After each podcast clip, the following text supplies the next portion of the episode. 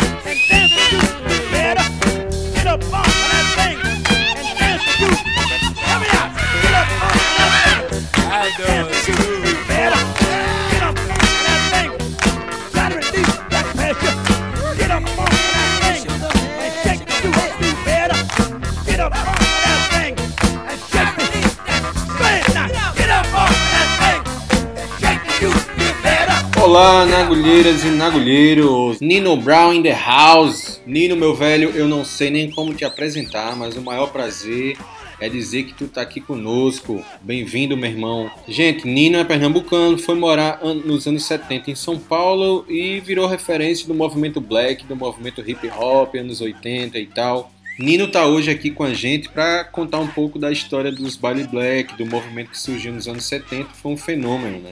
Eu, por exemplo, tinha dois anos, mas ele vai contar a história aqui que James Brown tocou a 200 metros do meus ouvidos, né? Mas com dois anos eu só podia estar tá dormindo né? nessa hora que Mr. Dynamite tocou em 78, na famosa festa Chic Show que rolava lá no Clube do Palmeiras.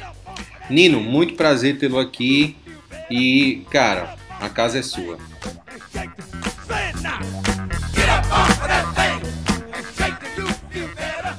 Meu grande brother Rodrigo, é um prazer enorme participar aí desse programa, né?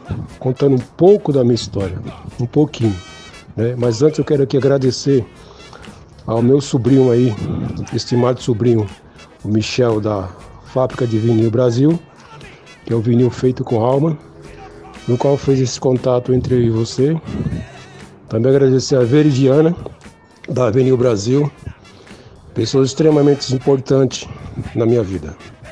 Nesse pouco tempo que conheço, tenho muito a agradecer a, esses, a essas duas pessoas. Eu vim para São Paulo em 74, eu tinha 12 anos de idade, né? Saí de Paulista para cá e arrumei um trabalho de metalúrgico com 14 anos. Aos 14 a 18 anos eu trabalhei como metalúrgico, né? Aprendi a profissão de soldador e comecei a me envolver nos baile black, que tinha um amigo que trabalhava de mecânico, irmão do Valmir Black Paul, meu grande brother de muitos anos. E eu fui num baile black, né? porque ele já frequentava muitos bailes na capital paulista. E esse meu primeiro baile black foi numa sociedade de amigos de bairro, né, uma sedinha chamada Jardim Calux, em São do Campo, né, onde eu morava na favela. Né. Antes eu morei um ano em Pinheiros, de 74 a 75. Né. E eu fui nessa sedinha de madeira, né, do qual meu cunhado era o presidente, ou era o vice. E ele falou: você entra aí e depois você vai embora, né? Porque menor de idade não podia frequentar esses bailes das vezes às quatro, né? Que eu tinha 15 anos. E aí foi quando o Reginaldo, né, o DJ da equipe Máquina, tocou o som de James Brown. Hoje ele mudou o nome para Mr. G Musical né, e fundou a equipe Black News, que não existe mais. Né? E ao tocar James Brown eu percebi o quanto aquelas pessoas é, ficavam felizes né, ao abrir a roda e começavam a dançar. E isso me chamou muita atenção. Né? Além da música, dos instrumentos, que você sentia que essa, essa música, esses instrumentos que estão sendo tocados, parecia que falava comigo, né?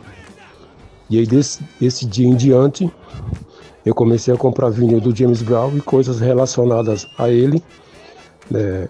Tudo que saía em jornais, em revistas, eu recortava e montava umas pastas para poder estar tá olhando depois, né? E essa música aí né, é a primeira música que eu ouvi dele nesse baile, nesse baile black, na sede do Jardim Calux. E em 1978, no dia 11, o grande show dele no Palmeiras, né? Eu tinha 16 anos. E o que é bacana é que você morava do lado, né? Tinha dois anos e estava lá, né? E agora nós dois estamos aqui trocando essa ideia. Então minha relação com James Brown é essa de a sua história de respeitar o que ele, né, assim, enquanto um artista, ele é um ativista, né, de ter a sua história ligada à questão da pobreza, da miséria, e se tornou uma grande referência e força mundial, né, não só para sua para sua descendência, mas sim para todos aqueles que queriam curtir o som e ouvir James Brown.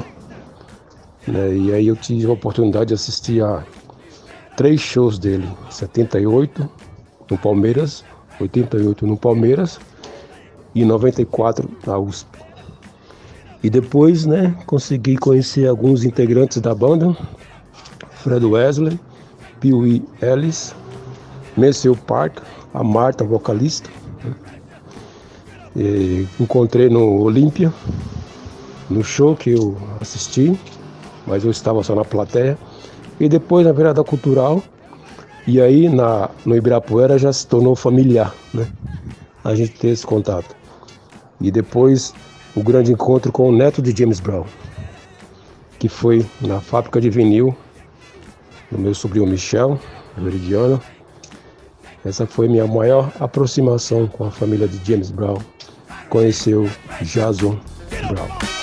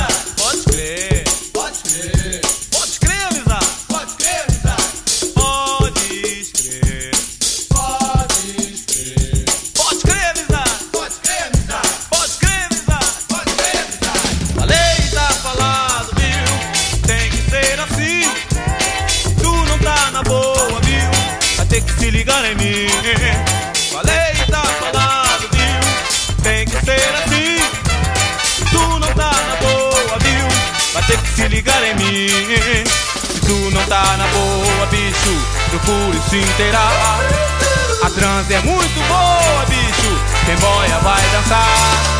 Falei, tá falado, viu? Tem que ser assim. Tu não tá na boa, viu? Ter que se ligar em mim. Tu não tá na boa, bicho, procure se inteirar. A transe é muito boa, bicho. Quem boia vai dançar.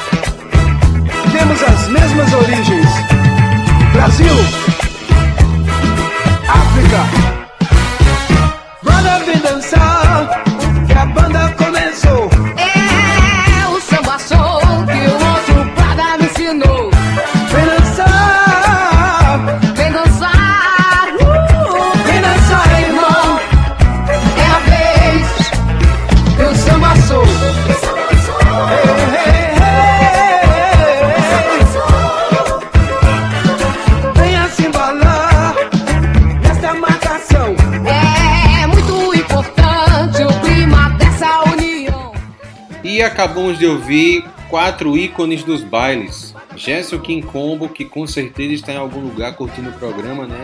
A diva Soul Aretha Franklin, o nosso amadíssimo Tony Tornado, que tá aí com 8.4, com as turbinas quente a todo vapor, e a rainha do samba soul, Lady Zu. Nino, agora o baile esquentou, fala aí pra gente sobre esses artistas. Eu tive a sorte de assistir Tony e Lady Zu na virada cultural de 2016. Mas você é brother da galera, né? Conta aí mais pra gente. Agora sim, o baile vai pegar fogo, né? Esquentou. Esses quatro ícones, apesar que tem mais, né? O Gerson Quincombo, que infelizmente não se encontra mais entre nós, né? Está aí em um bom lugar. É, vi algumas vezes né, de estar na plateia ser chamado para dançar num palco com ele, de estar com ele, de ouvir ele falando. Uma pessoa humilde pra caramba. Nunca imaginei que um dia pudesse estar frente a frente com o Gerson Quincombo. Eu apenas só curti o som dele, mas depois da aproximação. Então, Jessica Combo é peça fundamental na história da black music brasileira.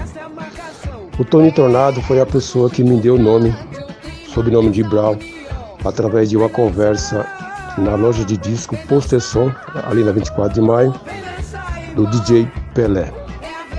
Posteção porque essa loja era cheia de pôster, né? Você chegava lá, via vários, vários pôster de grandes ícones da Black News Mundial. E uma conversa com o Tom Tornado, né, na hora de ir embora eu pedi para ele escrever algum disco que eu tinha comprado e aí colocou o Brown. Aí ficou Nino Brown. E Nino, a minha mãe que colocou, Brown através de Tom Tornado, de James Brown.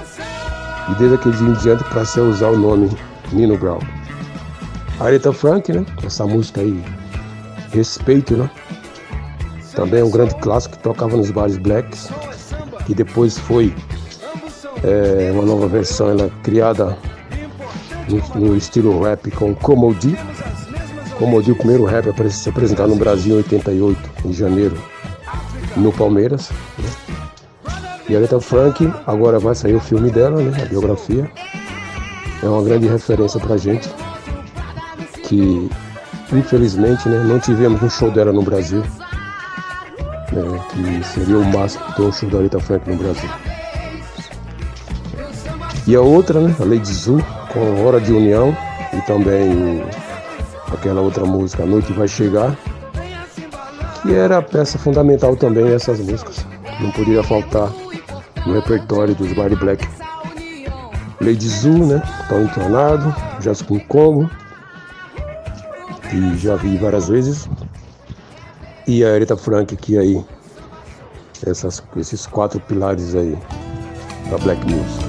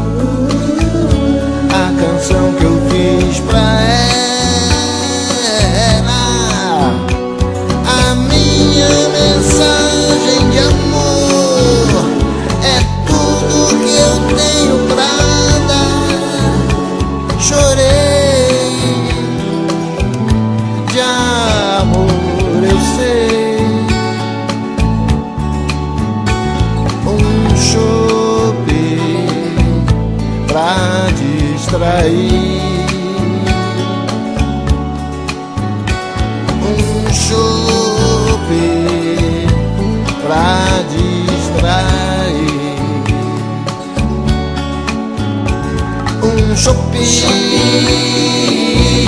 oh, pra distrair. Um oh, Chopi, Chopi pra distrair. Um Chopi, Chopi pra distrair. Chopi, Chopi, Chopi, Chopi, Chopi, Chopi. You.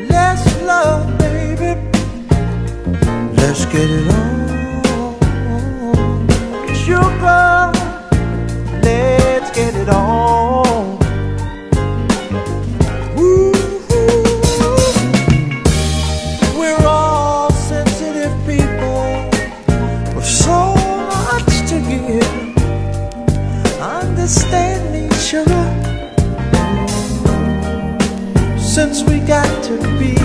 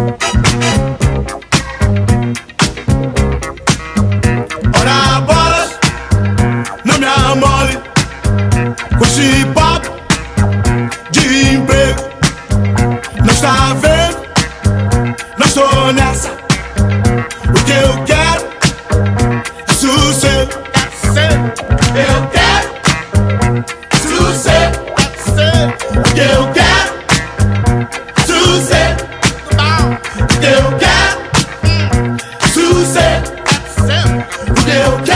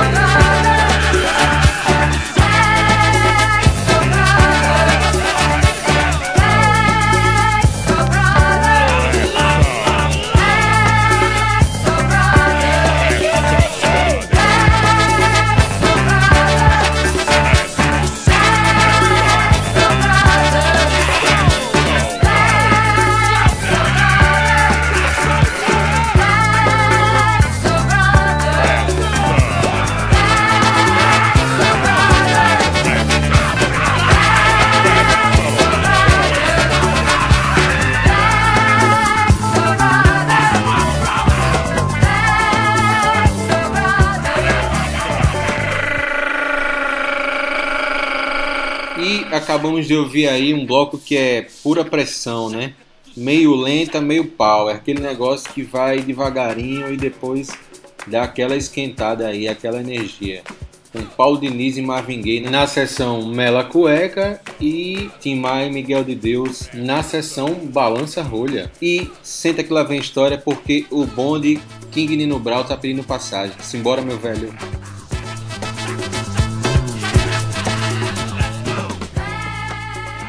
Opa, hora da música lenta, né? Porque o Baile Black no início ele tocava funk, original funk, soul funk e música lenta, depois que foi chegando o samba rock, né? Então temos aí o pernambucano Paulo Diniz de Pesqueira, né? Com esse sonho que tocava nos baile black. Marvin Gaye, fundamental para qualquer festa black. Infelizmente não tivemos um show dele no Brasil, que seria extremamente importante, né? Tim Maia, sim, fui em vários shows dele no Palmeiras, junto com Jorge Ben. E aí o saudoso também, outro nordestino, Miguel de Deus, né? Que morou em Campinas e veio a falecer, né? Está sepultado em Campinas. Que marcou muito as- os grandes body blacks. Então essas quatro pessoas aí, importantes também para a cena black do Brasil, né?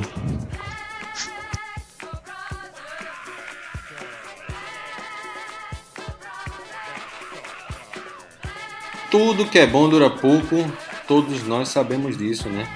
Então o programa está chegando ao fim.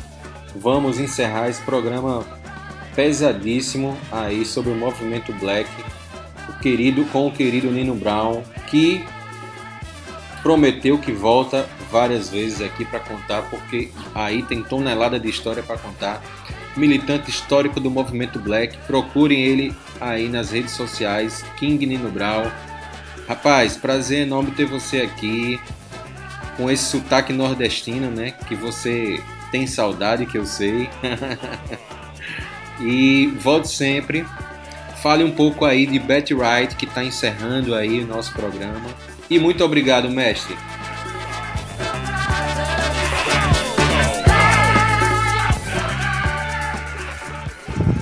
Nossa, Betty Wright. Foi um choque perder essa pessoa, né? No dia 9 de julho de 88, teve o grande show dela no Palmeiras. né? Veio assim, ainda no auge ainda, né? Aliás, ainda é porque as músicas delas é eternas. Aquele Palmeiras não cabia ninguém, mais ninguém lá dentro. Ninguém se mexia. E foi um show assim para lavar a alma, estilo James Brown. Então Betty Wright é uma pessoa que tem que ser lembrada sempre dos Body Black de São Paulo, né? Eu tive essa essa oportunidade de assistir o show dela. Feliz mesmo quando anunciaram que ela ia estar no Brasil.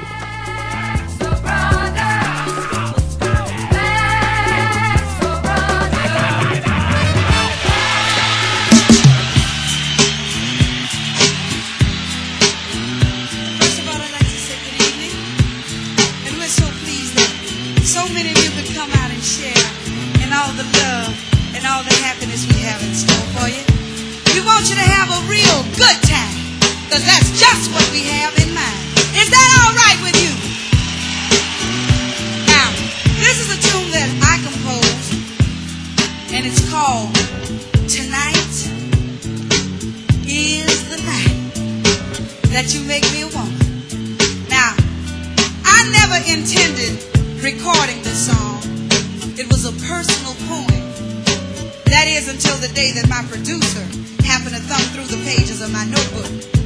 He came across the words and he said, We gotta do something with these words. It's happening every day and people wanna hear about it, Betty. You see, it's the story of a young girl making love for the very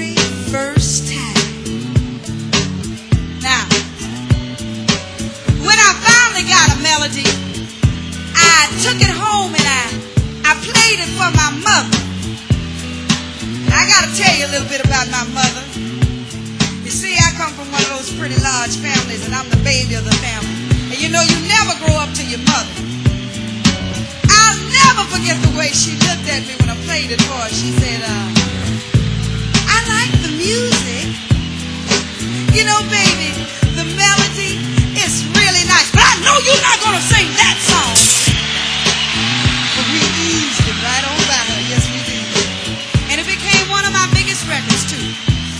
want you to do this for me, if you will.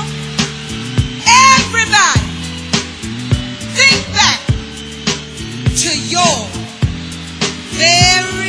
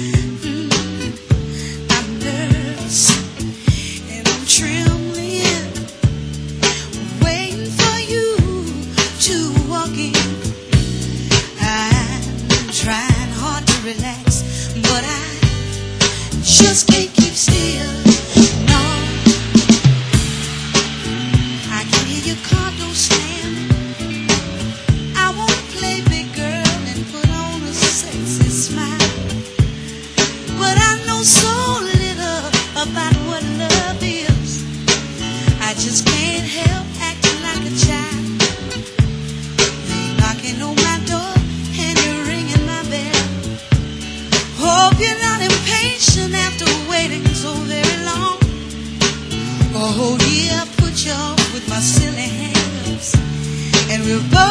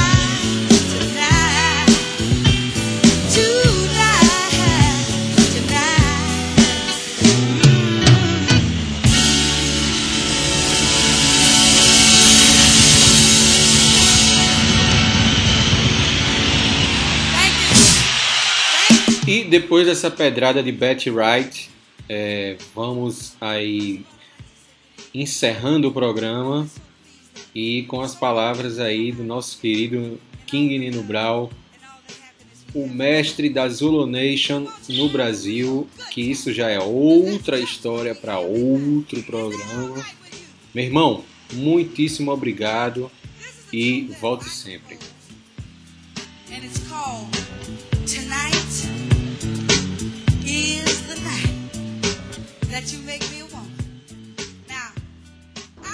E eu quero te agradecer aí, meu brother Rodrigo, pelo convite. né?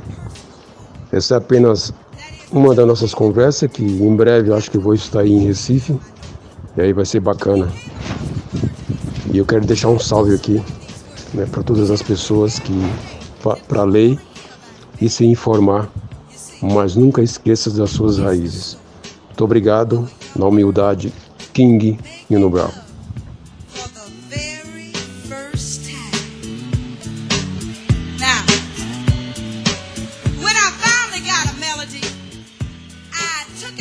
É nóis, parceiro. Simbora. Vamos marcar o próximo programa e vamos encerrar o programa com a bonus track de Marva Whitney. Mais uma pedrada aí escolhida pelo querido King Nino Brown. Valeu, vamos nessa. Sempre lembrando que o certo é vacina no braço e comida no prato. Vamos se cuidar, que essa bexiga lixa ainda existe entre nós. Temos que ter muito cuidado, minha gente. Um beijo, um abraço e um aperto de mão à distância. Tchau!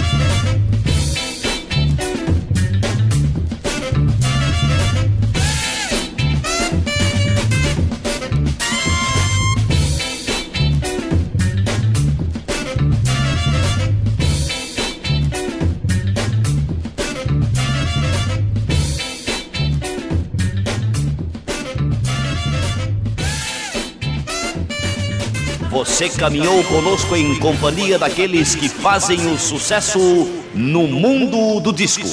Nós voltaremos na próxima semana com muito som e muito sucesso. É isso aí, bicho. É tudo, pe- pe- pe- pe- pe- pe- pessoal.